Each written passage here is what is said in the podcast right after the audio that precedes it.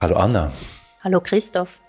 Während wir sprechen, klettert das Thermometer wieder einmal in diesem Sommer langsam über die 30 Grad Grenze, nähert sich heute 34 Grad und darüber hinaus. Ich möchte dich fragen, was macht das mit dir? Gerade jetzt versuche ich mich auf jeden Fall zu konzentrieren, aber immerhin sitzen wir hier drinnen und haben genug Wasser auf dem Tisch.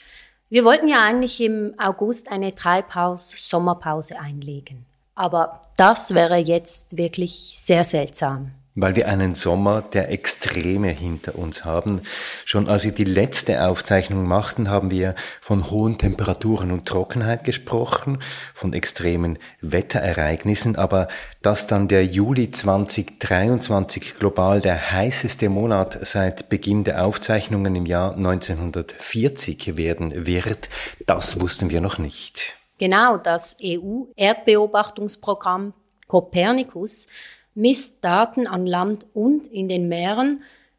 Der weltweite Durchschnitt war genau in diesem Juli der heißeste seit Aufzeichnung bei 16,95 Grad und das ist hoch. Ich fühle mich ein wenig so wie die Menschen in Charles Ferdinand Ramus Roman Sturz in die Sonne, den ich diesen Sommer gelesen habe. Der Roman ist 1922 erschienen und jetzt auf Deutsch im Limmat Verlag herausgekommen. Und der Roman ist inspiriert von einem sehr heißen Sommer im Jahr 1921. Und Charles Ferdinand Ramu erzählt in diesem Roman, wie es denn wäre, wenn die Erde langsam in die Sonne hinein stürzte. Und diese heißen, diese unglaublich heißen Temperaturen, die nehmen eine Apokalypse vorneweg, aber auch ein wenig nehmen sie die Zeit vorweg, in der wir heute leben, nämlich eine Zeit der Wetterextreme. Die Extremwetter wie Rekordhitze und Trockenheit nehmen zu und vielleicht ist dieser Buchtipp, diese 100 Seiten circa, kann man wirklich direkt in die heutige Zeit übernehmen, da die Prognosen sogar noch schlimmer werden. Ja, wir stellen heute nicht die Frage, ist das denn jetzt die menschengemachte durch Treibstoffe und Brennstoffe verursachte Klimaerhitzung, sondern wir fragen, wie heiß darf die Erde denn noch werden, damit die menschliche Existenz überhaupt noch möglich ist? Und das tun wir mit dem Klimawissenschaftler Andreas Fischlin, langjähriger Professor für Umweltwissenschaften und Vizepräsident der Arbeitsgruppe 2 beim IPCC, dem Intergovernmental Panel on Climate Change.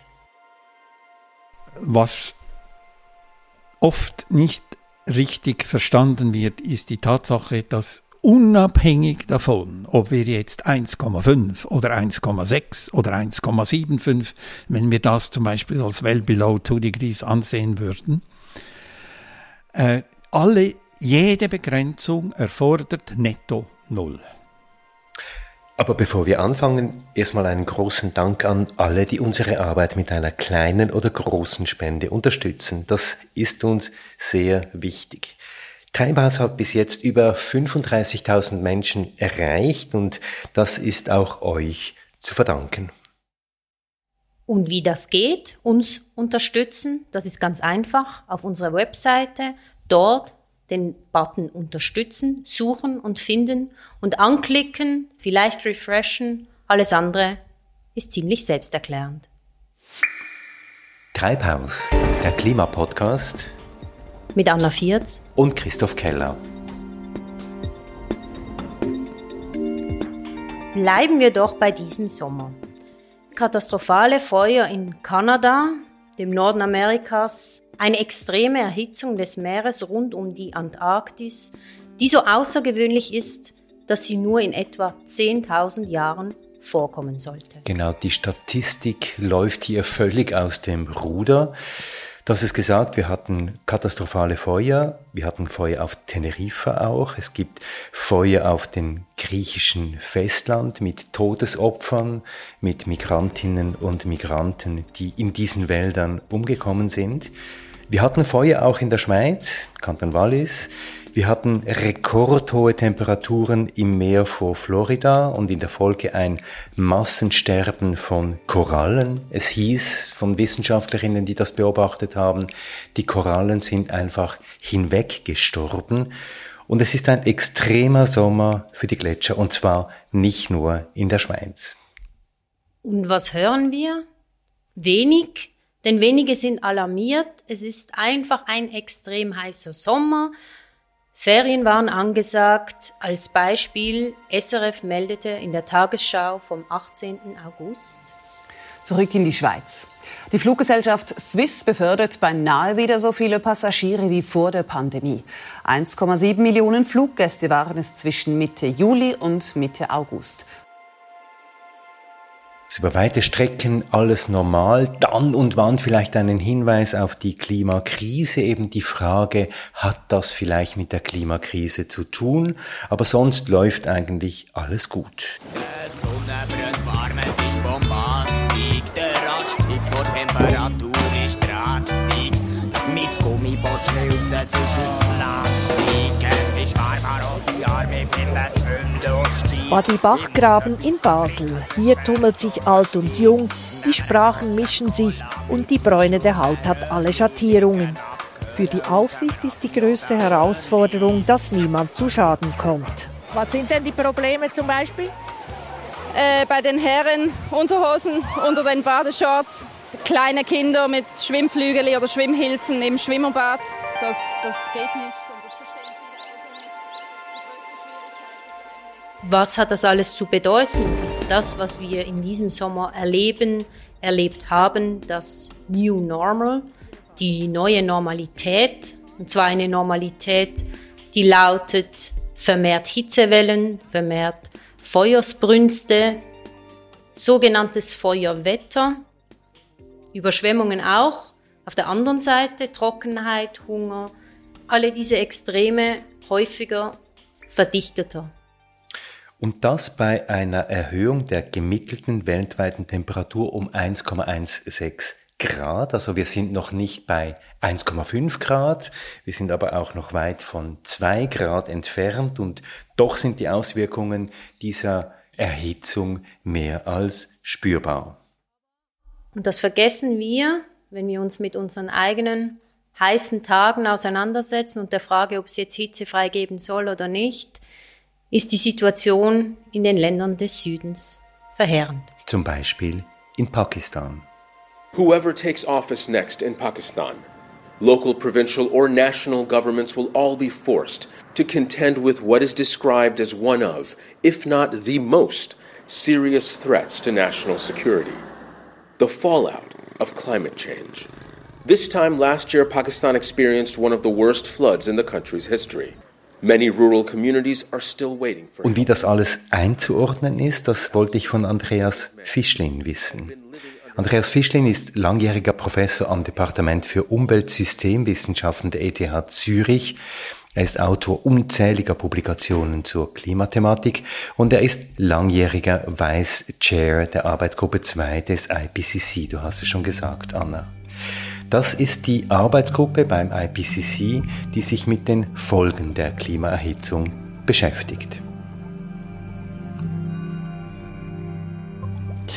Ja, jetzt erstmal ganz herzlichen Dank, Andreas Fischlin, dass Sie aus Ihrem Urlaub in Schweden hier bei uns sind, bei Treibhaus. Wir haben ja einen sehr heißen Sommer, zumindest hier in Zentraleuropa und im Süden Europas.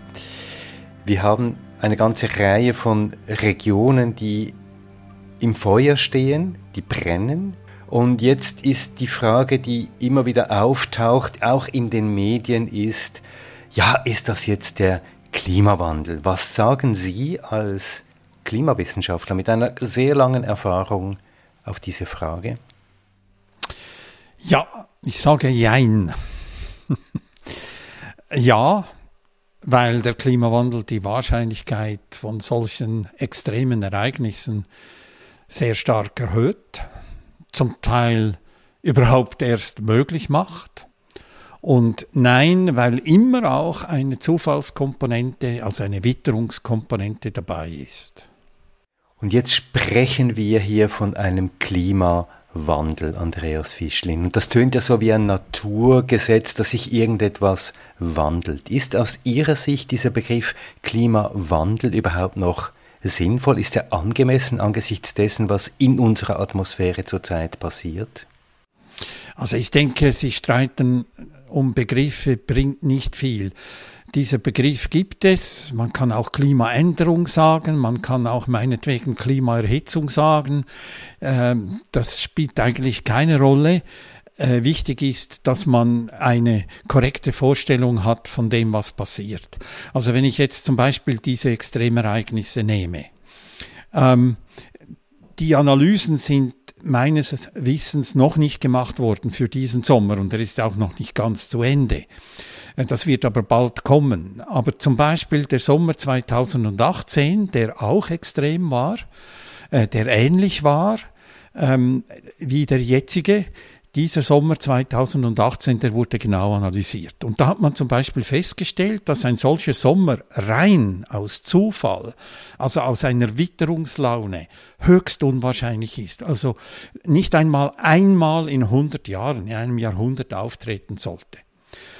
Dank dem bisherigen menschgemachten Klimawandel ist aber die Wahrscheinlichkeit jetzt auf etwa 10 Prozent angestiegen. Das heißt, einmal in zehn Jahren haben wir beim jetzigen Klimawandel mit einem solchen Sommer zu rechnen.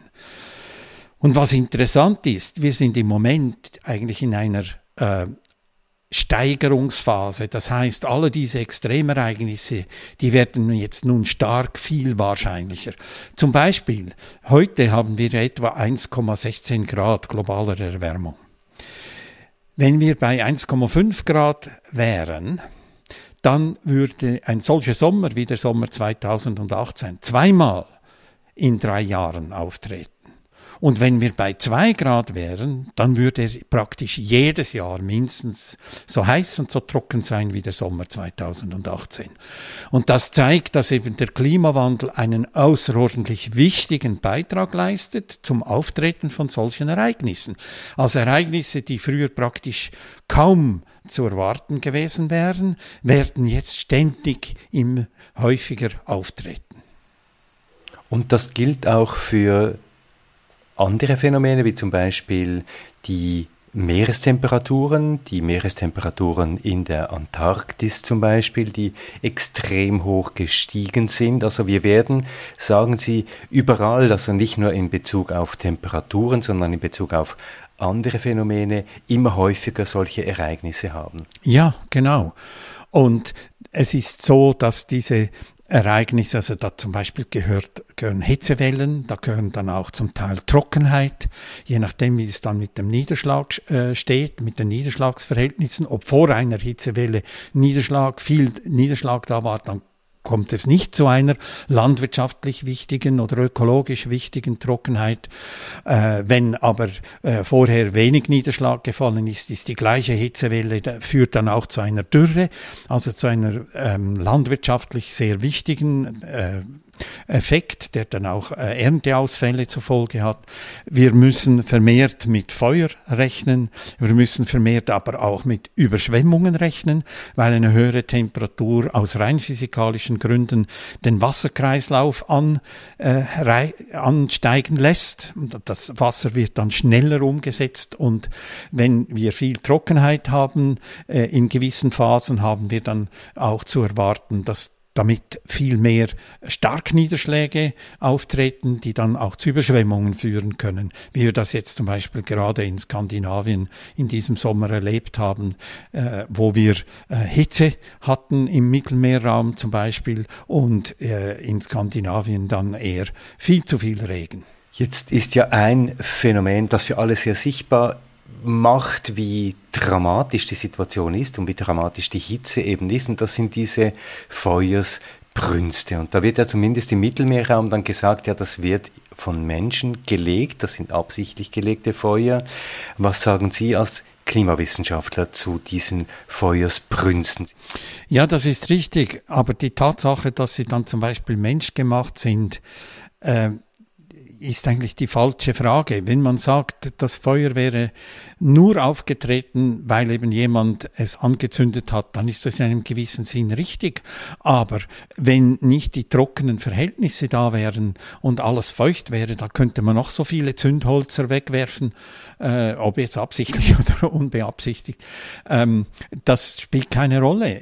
Das ist die falsche Sichtweise. Es, es, es nützt nichts, weil wir sehen, es gibt Tausende von Waldbränden, zum Beispiel auch gerade in der borealen Zone, weit ab jeglicher Zivilisation, die durch natürliche äh, Phänomene wie zum Beispiel Blitzeinschlag ausgelöst werden. Und die sind klimatisch bedeutend, denn da wird sehr viel CO2 freigesetzt auch. Das ist etwas, das uns in der Zukunft stark beschäftigen wird. Kann die äh, die terrestrische Biosphäre, also da, das, also sind alle Pflanzen auf dem Land, können die noch genügend CO2 entsorgen?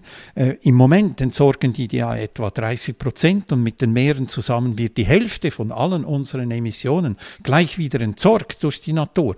Wenn wir sie aber schwächen in dieser Leistung, äh, dann äh, wird sich die, die Situation massiv verschärfen. Und das ist deshalb auch eine Sorge, was passiert, was sind die Konsequenzen von all diesen Feuern. Und es ist nicht so wichtig, ob jetzt eben ein Blitzeinschlag oder das Zündholz, das ist eher Zufall, ähm, äh, dann das Feuer auslöst. Was wichtig ist, ist, dass diese Bedingungen, die durch den Klimawandel eben wahrscheinlicher werden, dass wir diese Bedingungen versuchen zu vermeiden. Da kann man sicherlich auch durch sogenannte Anpassung einen Beitrag leisten, indem man die Wälder gut pflegt, dass man dafür sorgt, dass nicht zu viel Brennholz, wenn ich das so sagen darf, herumliegt. Äh, allerdings äh, wird immer eben ein Risiko bestehen bleiben, wenn es uns nicht gelingt, diese trockenen Phasen eben zu vermeiden. Und dazu gehört eben Klimaschutz. Jetzt sagen viele, dass wir uns ja am Ende eines La Nina-Phänomens äh, befinden und wir sind in, in einem El Nino-Phänomen drin, bei einer starken Erwärmung des Meeres äh, im Pazifik vor der südamerikanischen Küste, an der Westküste Südamerikas. Jetzt hat das tatsächlich atmosphärisch eine massive Bedeutung? Ist das ein Faktor, der all das, was wir in diesem Sommer gesehen haben, auch tatsächlich beeinflusst hat? Oh, dann muss ich sagen, da müsste man eben diese Analyse schon gemacht haben, die ich äh, vorher erwähnt habe, die noch aussteht für diesen Sommer, um diese Dinge wirklich auseinander zu peineln. Ähm, ich denke, vom bisher, was man so weiß, allgemein, oder, ist es zu vermuten, dass der El Nino hier auch mitgespielt hat, bis zu einem gewissen Grad. Allerdings ist es ja so, dass der El Nino äh, zum Beispiel in Australien ähm, meist dann zu äh, trockenen äh, Phasen führt. Und in Australien, das werden die nächsten Monate eigentlich erst zeigen, weil der australische Sommer beginnt ja jetzt dann. Und der australische Sommer äh, ist genau diese äh, Phase, in der der El Nino allenfalls dann eben zu Hitze und Trockenheit führt. Indonesien ist davon auch betroffen zum Beispiel. Äh, und der El Nino verstärkt dann eigentlich lediglich schon durch den Klimawandel bedingte äh, Zunahme von Trockenheit zum Beispiel und Hitzephasen. Äh, die dann eben besonders ausgeprägt sind. Aber der Klimawandel selbst ist davon ja eigentlich nicht betroffen. Ich komme jetzt gerne auf Ihre Tätigkeit zu sprechen, Andreas Fischlin, als Vice Chair der Working Group 2 des Intergovernment Panel on Climate Change. Bei einer ganzen Reihe von Berichten, Stellungnahmen und Analysen haben Sie sehr aktiv mitgearbeitet, in Ihrer Funktion eben auch als Professor an der ETH Zürich. Jetzt wenn Sie zurückblicken ein Stück weit auf Ihre Arbeit in dieser Working Group 2 und vielleicht im IPCC insgesamt, wie hat sich denn diese Arbeit verändert angesichts der doch immer dringlicher werdenden Lage? Also die Dringlichkeit, äh, die hat diese Arbeiten nicht stark verändert. Es gibt zwar Druck, dass der IPCC seine äh, Berichte schneller äh, verfassen könnte und das wird jetzt besonders wichtig sein äh, für den nächsten Assessment Cycle, also Zyklus, ähm, wo eben das Pariser Übereinkommen noch hineinspielt. Das hat jetzt wunderbar geklappt in unserem Fall. Ich denke aber, was sich eben stark geändert hat, und das ist vielleicht schon wichtig zu sehen, ist, dass wir viel, viel mehr äh, wissenschaftliche Literatur äh, haben, die wir berücksichtigen müssen. Äh, die Pandemie hat es uns auch nicht leicht gemacht und das heißt einfach, das Volumen allein ist riesig geworden. Ähm, etwas, was sich sehr positiv entwickelt hat in, bei diesen Arbeiten, und ich bin ja jetzt eben 31 Jahre beim IPCC dabei gewesen, ist, dass wir eine ausgezeichnete interdisziplinäre Zusammenarbeit hatten über alle Arbeitsgruppen hinweg. Es spielte praktisch keine Rolle mehr, äh, von welcher Arbeitsgruppe äh, ein Vice Chair oder ein Autor kam.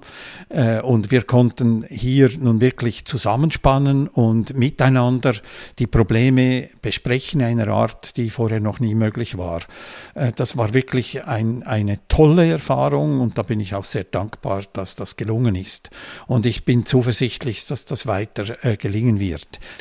Impact, also Einfluss, Einwirkung, Adaption, also Anpassung und Vulnerability, also Verletzlichkeit. Das waren die drei großen Themen in dieser Working Group 2. Und ich würde jetzt wie sagen, Andreas Fischling, in allen dreien ist die Lage vielleicht nicht dringlicher geworden, aber dramatischer. Die Menschen spüren heute mehr und mehr, wie stark diese Klimaerhitzung auf sie einwirkt. Hat das bei Ihren, Ihren Arbeiten eine Rolle gespielt? Nein, das spielt eigentlich keine Rolle, weil die Wissenschaft ist da relativ nüchtern und auch, äh, vielleicht kann man sagen, fast etwas zu kaltherzig. Das wird einfach angesehen, wie es ist. Und äh, die, die, diese äh, Sichtweise, zum Beispiel der Dringlichkeit, die ergibt sich auch nur in Anbetracht von gewissen Wertvorstellungen. Also wenn wir zum Beispiel in der Schweiz unsere Gletscher erhalten möchten zu einem möglichst hohen Grad oder wenn wir ein bekanntes Klima äh, behalten möchten, weil wir zum Beispiel eine bestimmte Art der, äh, des Weinbaus äh, lieben. Äh, das sind alles Werte, die, die, äh, die eine Rolle spielen hier, oder? Oder wenn wir auch ein Funktionieren der Wirtschaft, ein, ein äh, Reibung, möglichst reibungsloses Funktionieren anstreben, nur dann äh, ist die Sache sehr, sehr, sehr dringlich geworden, oder? Sonst könnte man sagen, na ja, ähm, äh, also es gibt ja da einen, einen äh, in diesem Zusammenhang vielleicht nicht uninteressanten Witz, äh, wenn, wo sich zwei Planeten begeben und der eine zum anderen sagt, wie geht es dir? Und er sagt, ja, mir geht es nicht so gut. Ja, was hast du denn, Homo sapiens? Er macht nichts, geht schnell vorbei. Also es, es geht ja eben darum, wenn wir, was uns Menschen wertvoll ist und lieb ist, in Anbetracht nur dieser Ziele ist eine äußerste Dringlichkeit gegeben, was die Klimafrage anbetrifft. Der Planet als solcher wird überleben. Das heißt, wenn ich Sie richtig verstehe, es gibt diesen, Sie haben es selber gesagt, kalten Blick der Wissenschaft, der eigentlich misst und beobachtet und zuschaut. Genau. Und aber doch, und aber doch die Conditio Humana, ich denke jetzt vor allem an die Menschen im globalen Süden, die vor allem unter dem Klima ähm, leiden, aber doch auch im Auge hat, oder lassen Sie das?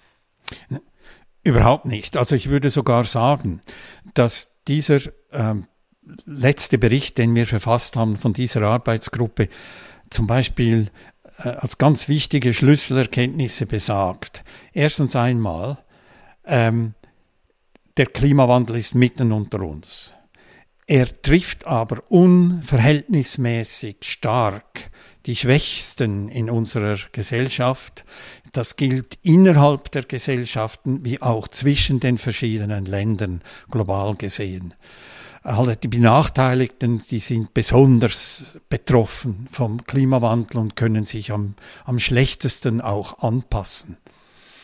Und äh, eine zweite wichtige Aussage ist, war eben die, dass diese Extremereignisse stark zugenommen haben und dass sie einander gegenseitig beeinflussen. Also zum Beispiel ein Land wie Pakistan, das von einer riesigen Überschwemmung betroffen ist, kann sich, braucht Jahre, um sich davon zu erholen und schon kommt vielleicht wieder ein anderes Extremereignis, vielleicht nochmals eine Überschwemmung, vielleicht auch eben eine Trockenheit, die äh, landwirtschaftliche Produktion beeinflusst und damit die Nahrungsversorgung eines Landes beeinflusst, das vielleicht anderswo passiert. Aber diese gegenseitigen Störungen, die diese Extremereignisse ausüben, die nehmen zu. Und die sind neu die hatten wir früher nicht feststellen können. Und die Forschung zeigt hier deutlich, dass das passiert. Also wir haben diese Kaskaden, äh, unmittelbar nacheinander folgenden Extremereignisse von Hitze zu Überschwemmungen und so weiter. Und wir haben die Gleichzeitigkeit, äh, die die Probleme schafft äh, und die die Länder dann überfordert. Und das dritte das, die dritte ganz wichtige Erkenntnis ist die, dass alle diese Dinge zusammen eigentlich bedeuten, dass eine nachhaltige Entwicklung, und wir haben noch viele arme Länder auf dieser Welt, äh, die Pandemie hat das ja sogar noch verschärft, dass das Zeitfenster, das noch bleibt, um dann eine nachhaltige Entwicklung zu schaffen, sehr kurz ist. Vielleicht ein Jahrzehnt, vielleicht anderthalb Jahrzehnte. Dass aber, wenn das nicht gelingt, in diesem Zeitfenster das Steuer herumzuwerfen, dass dann die Folgen des Klimawandels so verheerend sich auswirken, zusammen mit den anderen Schwierigkeiten der Entwicklung, dass das eigentlich eine fatale Konsequenz zur Folge hat, die es dann nicht mehr erlaubt, genügend Kraft zu haben, um den Klimawandel zu bekämpfen und um sich an den Klimawandel, der unvermeidbar geworden ist, anzupassen.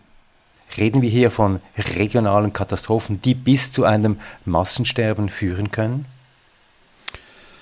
Puh, ähm, also das sagen wir nicht vom IPCC aus. Wir sind da sehr vorsichtig, ähm, weil also was wir sein, einfach sagen ist, vielleicht Massenelend wäre ein besserer Ausdruck, weil wir einfach sehen, dass ganz viele Leute, also Millionen betroffen sein werden, ähm, die überfordert sein werden und die irgendwie in einer Art reagieren, die eben suboptimal geworden ist. Äh, und ob das dann auch zum Tod führt oder nicht, das, ist, das, das sei irgendwie dahingestellt. Es wird auf alle Fälle nicht gesund sein. Und ähm, ich denke, man muss das sehr, sehr ernst nehmen, dass, wenn es uns nicht gelingt, eben das Steuer wirklich bald herumzuwerfen, äh, dass die Konsequenzen, das ist jetzt etwas meine persönliche äh, Interpretation von all diesen Ergebnissen, ich möchte dann nicht mehr leben. Also ich möchte nicht in den Schuhen stecken von meinen Enkeln, wenn sie mal so alt sind wie ich, wenn es uns nicht gelingt, den Klimawandel zu stoppen deutliche Worte, Andreas Fischlin. Jetzt kommen wir doch noch auf diese eine Zahl, die im Zentrum steht der ganzen Diskussionen und das ist das berühmte 1,5 Grad Ziel. Eigentlich haben wir ja lange Zeit von 2 Grad gesprochen und auch im Pariser Klimaabkommen steht eigentlich 2 Grad immer noch als Ziel. Jetzt ist man auf 1,5 Grad gekommen. Warum diese Senkung des, des Limits. Warum von 2 auf 1,5 Grad? Ja, da muss ich Sie schon etwas korrigieren. Das ist nicht richtig. Äh, diese Geschichte von dieser Temperaturgrenze ist kein Ziel. Es ist eine Temperaturgrenze. Niemand will, dass die Welt 1,5 Grad warm ist oder dass sie 2 Grad warm ist. Das, das wissen wir. Das, das ist nicht so. Niemand will das. Ähm, aber was man möchte, ist eine Störung des Klimasystems der menschlichen Zivilisation vermeiden. Eine gefährliche Störung. So steht es auch in der Klimakonvention. Und zwar ist interessant, dass dort steht eine Begrenzung der Treibhausgaskonzentrationen in der Luft es steht nichts von einer Temperatur. Und so, dass eben eine gefährliche Störung des Klimasystems vermieden werden kann, so dass sich die Ökosysteme immer noch natürlich anpassen können und dass für den Menschen genügend Nahrung erzeugt werden kann und dass sich alle Länder wirtschaftlich immer noch entwickeln können. Und dass man das jetzt mit einer Temperaturbegrenzung macht, das ist also die, die, die, die, eine gewisse Einigung. Das ist eine ganz interessante Frage. Diese Idee geistert schon länger in der Wissenschaft herum. Zum Beispiel der amerikanische Ökonome Nordhaus hat in seiner meines Erachtens sehr fraglichen Kosten-Nutzen-Analyse von zwei Grad gesprochen. In der EO wurde diese Zahl von zwei Grad äh, von der Politik her ständig herumgereicht. Es gäbe aber auch andere Möglichkeiten. Man könnte zum Beispiel sagen, wir müssen das Klima so, das Klimasystem so managen, dass immer noch genügend und genügend gesunde Nahrungsmittel äh, produziert werden könnten. Oder wir könnten sagen, wir wollen eine gewisse Begrenzung des Meeresspiegels anstreben, äh, weil Temperatur und Meeresspiegel, die gehen nicht so, so schön Hand in Hand, wie das eigentlich wäre. Aber im beim äh, ersten Structured Expert Dialog, der im Vorfeld des Pariser Übereinkommens zwischen 2013 und 2015 stattgefunden hat, und den ich übrigens mit dem chinesischen Kollegen Zhou Qi geleitet habe, da haben wir genau dieser Frage, äh, sind wir genau dieser Frage nachgegangen. Und wir sind dabei dann nach Prüfung zum Schluss gekommen, eine Temperaturgrenze ist eine sinnvolle Größe. Es ist auch einfach, relativ einfach zu bestimmen, wenn man sie vergleicht mit all diesen anderen Kandidaten. Und dann ist die Frage, wie hoch, oder? Und ja, die zwei Grad, die sind äh, es, die haben herumgegeistert. Aber was ich eben viel wichtiger finde, ist, dass man versteht, und wir haben das sehr betont in, äh, in, unserer, ähm, in unserem Bericht, der dann an, das Paris, an der Pariser Klimakonvention gegangen ist. Wir sprechen bei dieser Begrenzung nicht um, nicht von einer Sicherheitsschranke, sondern von einer Verteidigungslinie. Und wir sagen, die Länder einigen sich, die Regierungen einigen sie sich, dass man eine gewisse Begrenzung der globalen Erwärmung als Verteidigungslinie verstanden sich einigt. Und im Pariser Übereinkommen steht nicht zwei Grad, es steht well below two degrees, das heißt deutlich unterhalb zwei Grad. Und dabei würde ich meinen, also das wissen wir nicht genau, aber 106 Länder haben sich offiziell bekannt zu 1,5 Grad Grenze von den 194, die da in Paris waren. Und diese 106, für die ist deutlich unter 2 Grad 1,5. Und warum ist das passiert? Dieser Structured Expert Dialog, der hat deutlich gezeigt, wir haben wir, damals war die Erwärmung noch viel geringer, die war 0,85 Grad und nicht 1,16, wie wir heute haben. Und bei diesen 0,85 Grad war auch schon klar, dass wir ganz viele negative, vor allem negative Konsequenzen des Klimawandels haben, ähm, wie Überschwemmungen, wie Trockenheit und so weiter, wie Hitzewellen. Und weil das so ist und weil die Vertreter der Regierungen gesehen haben, wie stark diese Konsequenzen schon sind in der Gegenwart, ist doch klar, äh, wir müssen diese Verteidigungslinie so tief wie möglich halten. Ich habe das auch so geschrieben in der zehnten Message übrigens, die wir da weitergereicht haben, wo wir gesagt haben, Uh, while the science on 1.5 degrees is less robust than that of 2 degrees, also wir waren da noch wissenschaftlich auf etwas schwankendem Boden, aber es war logisch, dass je tiefer diese Verteidigungslinie gesetzt wird, desto weniger Probleme haben wir, summa summarum. Und das steckt hinter dieser Formulierung, dass man deutlich unter 2 Grad sein soll, mit Anstrengungen, die Temperatur auf 1,5 Grad globaler Erwärmung gegenüber vorindustriell zu begrenzen. Und diese Verteidigungslinie jetzt, Andreas Fischlin, wenn ich das in ein Bild übersetzen darf, ist jetzt nicht, dass man jetzt im Verkehr auf der sicheren Seite unterwegs wäre, Nein. sondern es ist die Anerkennung, wir sind eh zu schnell unterwegs, ja. aber das ist sozusagen das Maximum, mit dem wir noch in die Kurve gehen können, um möglicherweise vielleicht auch unbeschädigt aus der Kurve herauszukommen, aber es darf um Gottes Willen nicht mehr sein. Nein, nicht unbeschädigt. Wir sind schon am Schleudern, oder? Wir, wir werden, oder die, die, die negativen Konsequenzen sehen wir diesen Sommer, sehen wir andere Sommer 2018 und wir können weiter zurückgehen 2003 und, und, und, und. Äh, die Schäden sind schon da es geht darum, die Schäden möglichst gering zu halten, oder? Vielleicht überlebt der Fahrer, oder? Und vielleicht überleben auch einige Mitfahrer. Und je stärker wir das begrenzen, desto weniger Schaden wird entstehen und desto mehr Überlebende werden wir haben. Von diesem, wenn ich jetzt dieses Bild eines Autos äh, nehmen äh, kann, das da die Kurve erwischen sollte.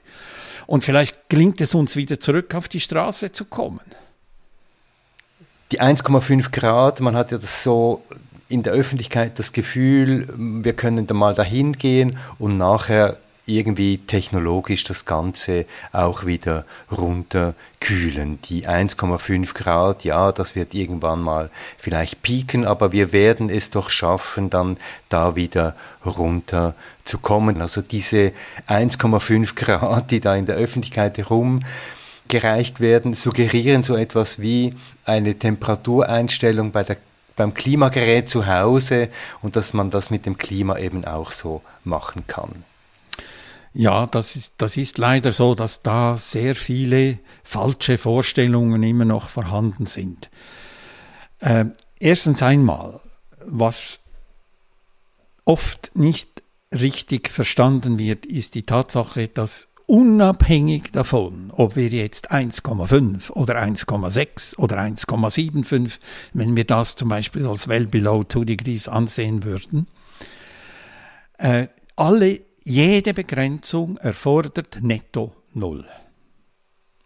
Also das heißt, es ist gar nicht denkbar, dass wir die Erwärmung stoppen können, wenn wir nicht auf Netto Null kommen. Je früher wir auf Netto Null kommen, desto weniger Erwärmung haben wir schon. Nicht? Wenn wir jetzt zum Beispiel heute es schaffen würden, alle Emissionen, alle Treibhausgasemissionen auf Null zu bringen, netto auf Null zu bringen, dann würde die, Temper die Erwärmung nicht weitergehen und wir wären vielleicht bei 1,16 Grad. Wenn, wir, wenn es uns gelingen würde, das zu tun, heißt es aber nicht, dass die Temperatur nachher runterkommt.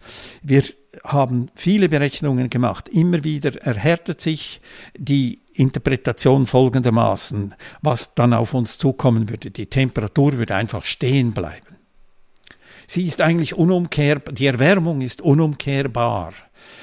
Die CO2-Konzentration, die kommt zwar etwas runter aus natürlichen Gründen, zum Beispiel wenn immer noch die Wälder CO2 aufnehmen, wenn die Ozeane immer noch weiter CO2 aufnehmen, sinkt die CO2-Konzentration, aber ein Großteil dieses CO2 bleibt in der Luft. Zum Beispiel jede zehnte Tonne, die wir heute rauslassen, die ist nach 40.000 Jahren immer noch in der Luft. Und das heißt, es gibt einen Anteil des CO2, die bleibt drin. Und zudem ist es so, dass das Klimasystem so funktioniert, insbesondere die Rolle der Ozeane, dass die Temperatur eben nicht runterkommt, sondern für tausende von Jahren stehen bleibt, ungefähr. Also wenn man es genau wissen will, da gibt es noch Nuancen, wie zum Beispiel weniger Kühlung durch die Aerosole. Äh, wenn, wir auf, äh, wenn wir von heute auf morgen äh, alles Verbrennen von Öl, Gas und Kohle stoppen würden, ähm, was dann eher zu einem Anstieg der Temperatur, vorübergehenden Anstieg führen würde. Also abgesehen von diesen Nuancen, wenn ich das mal so nennen darf, äh, bleibt die Temperatur praktisch stehen. Und nur wenn wir es schaffen, zusätzlich CO2 aktiv wieder zurückzuholen, das wir früher verbrannt haben, dieses CO2 zum Beispiel durch äh, gutes Bewirtschaften, nachhaltiges Bewirtschaften von Wäldern, die Bäume aufnehmen lassen, diese, dieses Holz ernten, dieses Holz verbrennen, dabei das CO2 abscheiden und in geologische Endlager bringen äh, oder durch äh, Technologien, die direkt das CO2 rausnehmen, die aber mit erneuerbaren Energien äh, unterhalten werden müssen. Das ist alles noch viel zu teuer. Alle diese Technologien, also das erste, das ich genannt habe, heißt BECS, also Bioenergy Carbon Capture and Storage. Und dann gibt es die äh, äh Direct äh, Atmospheric Carbon Dioxide Recapture äh, wie Clamworks, also eine Firma, eine Schweizer Firma, die ja solche Technologien am entwickeln ist. Alle diese Technologien wären erfolgreich erforderlich, um CO2 wieder aktiv aus der Atmosphäre zu entfernen und dabei, und zwar auf Dauer zu entfernen, und erst dann könnten wir die Temperaturen wieder runterbringen. Und das heißt, bevor wir auf Netto Null sind, gibt es keine Hoffnung, dass die Temperaturen runterkommen würden wie von selbst.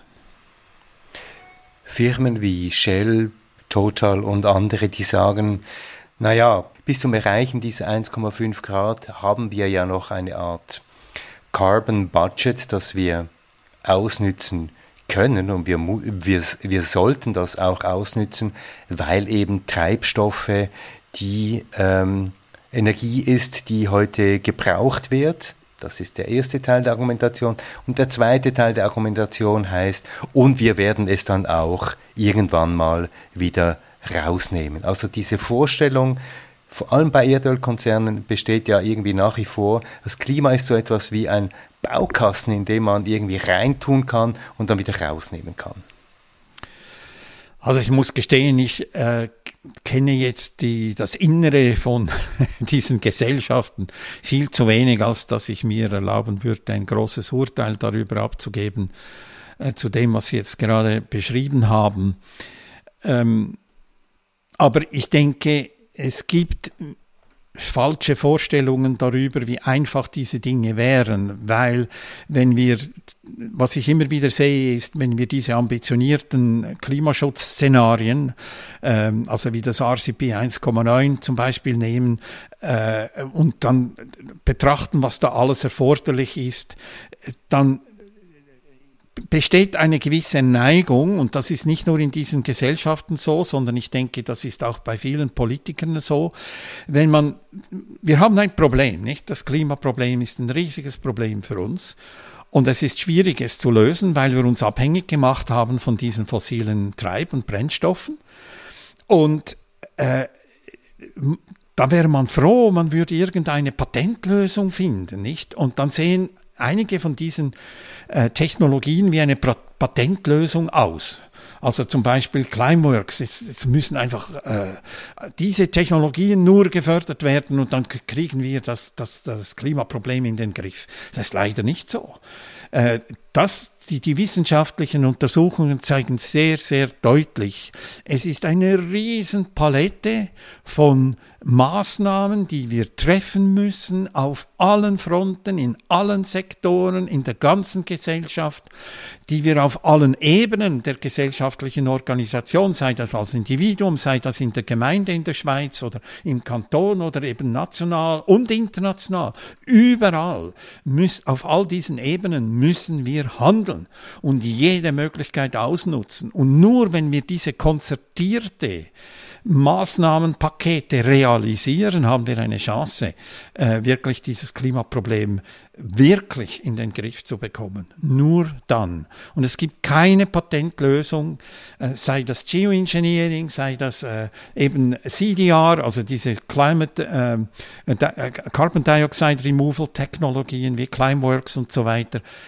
es gibt keine Patentlösung, die das für uns macht und wir können sozusagen im gleichen äh, Stil weiterleben wie bisher. Wir müssen uns massiv ändern. Das ist unumstößlich geworden, wenn wir diese wissenschaftliche Literatur ansehen und wie das auch durch die IPCC-Berichte äh, deutlich gemacht wird. Wir haben gesehen, es ist unprecedented, historisch nie dagewesen, einen solchen Umbruch, den wir schaffen müssen, wenn wir dieses Problem lösen wollen.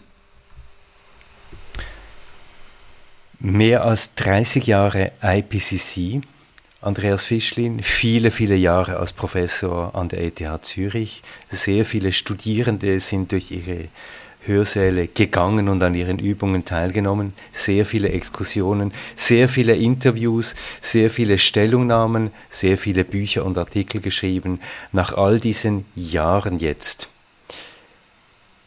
Gibt es da so etwas wie Bitternis? Gibt es so etwas wie Ernüchterung darüber, was ein Klimawissenschaftler von ihrem Format erreicht hat? Nein, eigentlich nicht. Ich bin Ich, ich hatte das Glück, dass ich an vielen entscheidenden Momenten mitarbeiten konnte, also zum Beispiel beim Pariser Übereinkommen, äh, wo ich denke, da hatte ich einen gewissen Einfluss auf gerade diese Zahl 1,5 Grad. ähm, das war eine, eine große Ehre. Und dann kommt dazu, dass ich persönlich natürlich ein, ein äh, wie soll ich sagen, ein äh, einfach ein Optimist bin, ein unverbesserlicher Optimist bin. Ich denke auch, es steht so viel auf dem Spiel. Eine menschliche Zivilisation steht mit Bestimmtheit auf dem Spiel, da bin ich überzeugt persönlich. Und äh, ich denke, da lohnt es sich. Es lohnt, es lohnt sich hier weiter zu kämpfen. Und dann ist es so, dass ich eben gerade was diese Frage äh, eine Verteidigungslinie versus eine Sicherheitsgrenze ansehen, da finde ich das sehr wichtig, dass man das nicht verwechselt. Wenn jemand denkt, also diese, diese 1,5 Grad, die, also da ist es ja so, dass die Szenarien, die ein nicht überschießen oder höchstens um 0,1 Grad überschießen, äh, die Szenarien verlangen ja eigentlich, dass global die, die Treibhausgasemissionen ab 2025 spätestens zu sinken beginnen. Und das heißt, äh, das ist klar, dass, da, da, müssen wir das Steuer in diesen Jahren herumwerfen. Der Global Stocktake, der wird am Ende dieses Jahres stattfinden. Ob ihm das gelingen wird, hm? ich war auch 17 Jahre in der äh, schweizerischen Delegation mitbeteiligt, eben auch äh, mit diesem Structured Expert Dialogue. Ich habe eine gewisse Erfahrung, wie diese Prozesse laufen. Da bin ich nicht beliebig zuversichtlich. Aber ähm, Trotzdem, das Tolle, wenn ich so sagen darf, das ist jetzt wirklich, äh, das darf man nicht missverstehen, an diesem Klimaproblem ist auch, dass sich alles lohnt. Weil 1,6 Grad ist zwar mehr als 1,5, ist aber besser als 1,7. Und 1,7 ist besser als 1,8. Und 1,8 ist besser als 1,9. Und 2 ist besser als 2,5 oder 3. Und 3 ist besser als 3,5 oder 4 Grad globale Erwärmung. Nicht, das ist der entscheidende Punkt. Jede Anstrengung, die wir unternehmen, wird uns helfen, den Klimawandel zu stoppen, schlussendlich irgendeinmal oder mindestens die Probleme geringer zu machen. Und da lohnt sich eben alles. Und das ist eigentlich etwas, das mich auch sehr zuversichtlich stimmt, wenn das begriffen wird. Wenn, wenn, wenn natürlich gedacht wird, ja, jetzt, also zum Beispiel 1,5 Grad übrigens, ich finde, es ist fatal, wenn man denkt, das werden wir verpassen. Das ist nicht die wichtige Frage. Es spielt keine Rolle. Wir sollten uns danach ausrichten, weil wir werden erst gegen Mitte des Jahrhunderts mit Bestimmtheit feststellen, eben messen können, dass ob wir jetzt diese 1,5 überschossen haben, zum Beispiel mit 1,6 oder 1,65 oder was immer. Das werden wir erst im Nachhinein bestimmen können. Jetzt müssen wir handeln. Also lasst uns konzentrieren äh, auf diese 1,5 Grad und versuchen alle Politik danach auszurichten. Das wird das werden wir nie bedauern. Und das ist das Schöne eben an diesem Klimaproblem. Was immer wir tun, ist ein Beitrag, der sich lohnt und der äh, Schlimmeres verhindert. Andreas Fischlin, ganz herzlichen Dank. Bitte, gern geschehen und auch ich danke.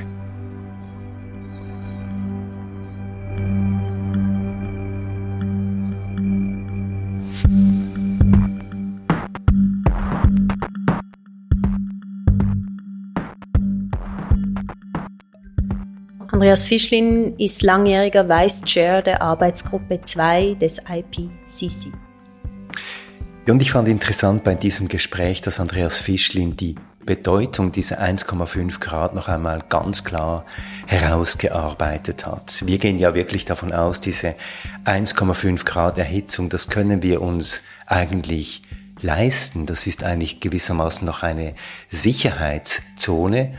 Aber Andreas Fischlin hat ganz deutlich gemacht, dass diese 1,5 Grad nicht eine Sicherheitszone sind, sondern wirklich, das ist die absolute rote Linie, die wir auf keinen Fall überschreiten können, weil wir dann, um bei diesem Bild zu bleiben, nicht mehr durch die Kurve schleudern, sondern wirklich aus der Kurve heraus geschleudert werden. Ja, auf jeden Fall. Und Und auch in diesem Zusammenhang fand ich interessant seine Gegenüberstellung, also der nüchterne Blick der Wissenschaft, ein bisschen plakativ, aber auf der anderen Seite auch die konkrete Lebensweise der Menschen auf diesem Planeten, die natürlich so gar nicht nüchtern ist. Dass es dann für die Menschen vor allem erst dringlich wird, wenn es sie unmittelbar betrifft. Also die Wetterextreme, die Katastrophen. Und das ist vielleicht der Punkt, wo auch die Diskussion zu der ganzen Klimathematik vielleicht sich neu orientieren sollte, dass wir tatsächlich nicht mehr über Climate Change oder Klimawandel sprechen sollten, sondern wir sollten darüber sprechen, was eigentlich vor sich geht, nämlich eine ganz existenzielle Bedrohung der Menschheit in ihrer Gesamtheit. Und wir sollten vielleicht aufhören, über Hitzerekorde zu sprechen, sondern wir sollten vielmehr über Todeszahlen und über Krankheitszahlen und über Schäden an der Gesundheit von Menschen, insbesondere auch von älteren Menschen und Menschen im Süden sprechen, also dorthin das Augenmerk legen, wo es wirklich um die Existenz der Menschen geht. Auf jeden Fall und ich denke, dies wird auch nötig sein, beziehungsweise es wird passieren, sobald es dringlicher wird bei uns, ich glaube, in anderen Ländern, in anderen Regionen ist dies schon so. Aber bei uns ist es aktuell noch nicht so dramatisch, als dass es ein großes Thema ist.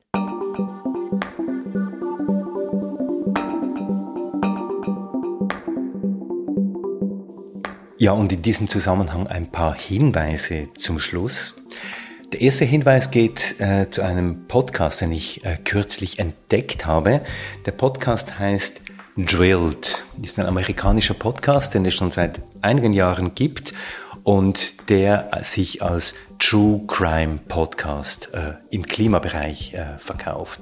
Drilled schaut dorthin, wo es Widerstand gibt gegen die Veränderungen. Drilled reist äh, Erdölkonzernen nach und fragt, wie Erdölkonzerne vorgehen, um die Diskussion rund um die Klimafrage zu blockieren. Drilled schaut nach, welche Rolle die Medien bei der Verharmlosung der Klimakrise ähm, spielen und so weiter und so fort. Also ein interessanter Podcast, den ihr euch anhören solltet. Ja, und dann organisierst du, Christoph, ja die Lesereihe Climate Fiction, die schon bald beginnt. Magst du da noch etwas dazu sagen? Ja, genau. Es ist eine siebenteilige Reihe, die ich gemeinsam mit Maria Markgraf von Literaturspur und mit Corinna Lamfranchi, die Co-Leiterin der Buchhandlung Seitenblick, organisiere. Es ist eine Lesereihe in sieben Teilen, wo wir uns mit sieben Werken von Autorinnen und Autoren zur Klimafrage auseinandersetzen. Wir beginnen mit The Ministry for the Future mit Kim Stanley Robinson. Wir werden Kim Stanley Robinson bei uns haben über eine Videoschaltung. Kim Stanley Robinson also live in Basel am 5. September im Tresorraum des Unternehmen Mitte. Ja, und als Vorbereitung können wir uns alle noch einmal die Episode 39 von Treibhaus anhören, und zwar Literatur verändert das Denken, aber auch das Handeln. Und was auch schon bald ansteht, ist die große Klimademo in Bern, und zwar findet die statt am 30. September. Ja, und nächstes Mal fragen wir, warum angesichts der wirklich dramatischen Klimakrise die Grünen selber in der Krise stecken. Warum die rechten Parteien so hohe Chancen haben sollen, nicht nur in der Schweiz, sondern auch in Deutschland. Also ob wir hier das erleben, was wirklich am allerschlimmsten wäre für die Klimapolitik, nämlich dass sich eine Mehrheit nach rechts verschiebt dort, wo das fossile Leben, das ungehinderte Fahren, das dauernde Fliegen als Recht angesehen wird und damit die Zerstörung des Klimas als kollektives Recht. Ich mache, ich darf, also mache ich. Genau, ich mache, ich darf, also mache ich der hedonistische, freie Zugang zu allen Ressourcen und zu deren Verschwendung als Recht des Bürgers und der Bürgerin. Wir schauen auf die Wahlen in Deutschland und in der Schweiz und fragen, kommen die Klimakiller an die Macht? Das ist die Frage der nächsten Ausgabe und wir freuen uns auf euch. Treibhaus, der Klimapodcast. Eine Produktion von Podcast Lab mit Olivier Christe, mit Samuel Schläfli, mit Celine Elber, Lena Schubert, Johann Otten, mit der Musik von Lukas Fretz und mit mir, Anna Vierz und Christoph Keller. Ihr findet uns auf treibhauspodcast.ch, auf Spotify, auf Audible, auf Apple Podcast, auf podcastlab.ch und überhaupt überall dort, wo es gute Podcasts gibt. Und wenn euch Treibhaus gefällt, wenn ihr Anregungen habt oder Kritik, einfach schreiben auf mail at treibhauspodcast.ch.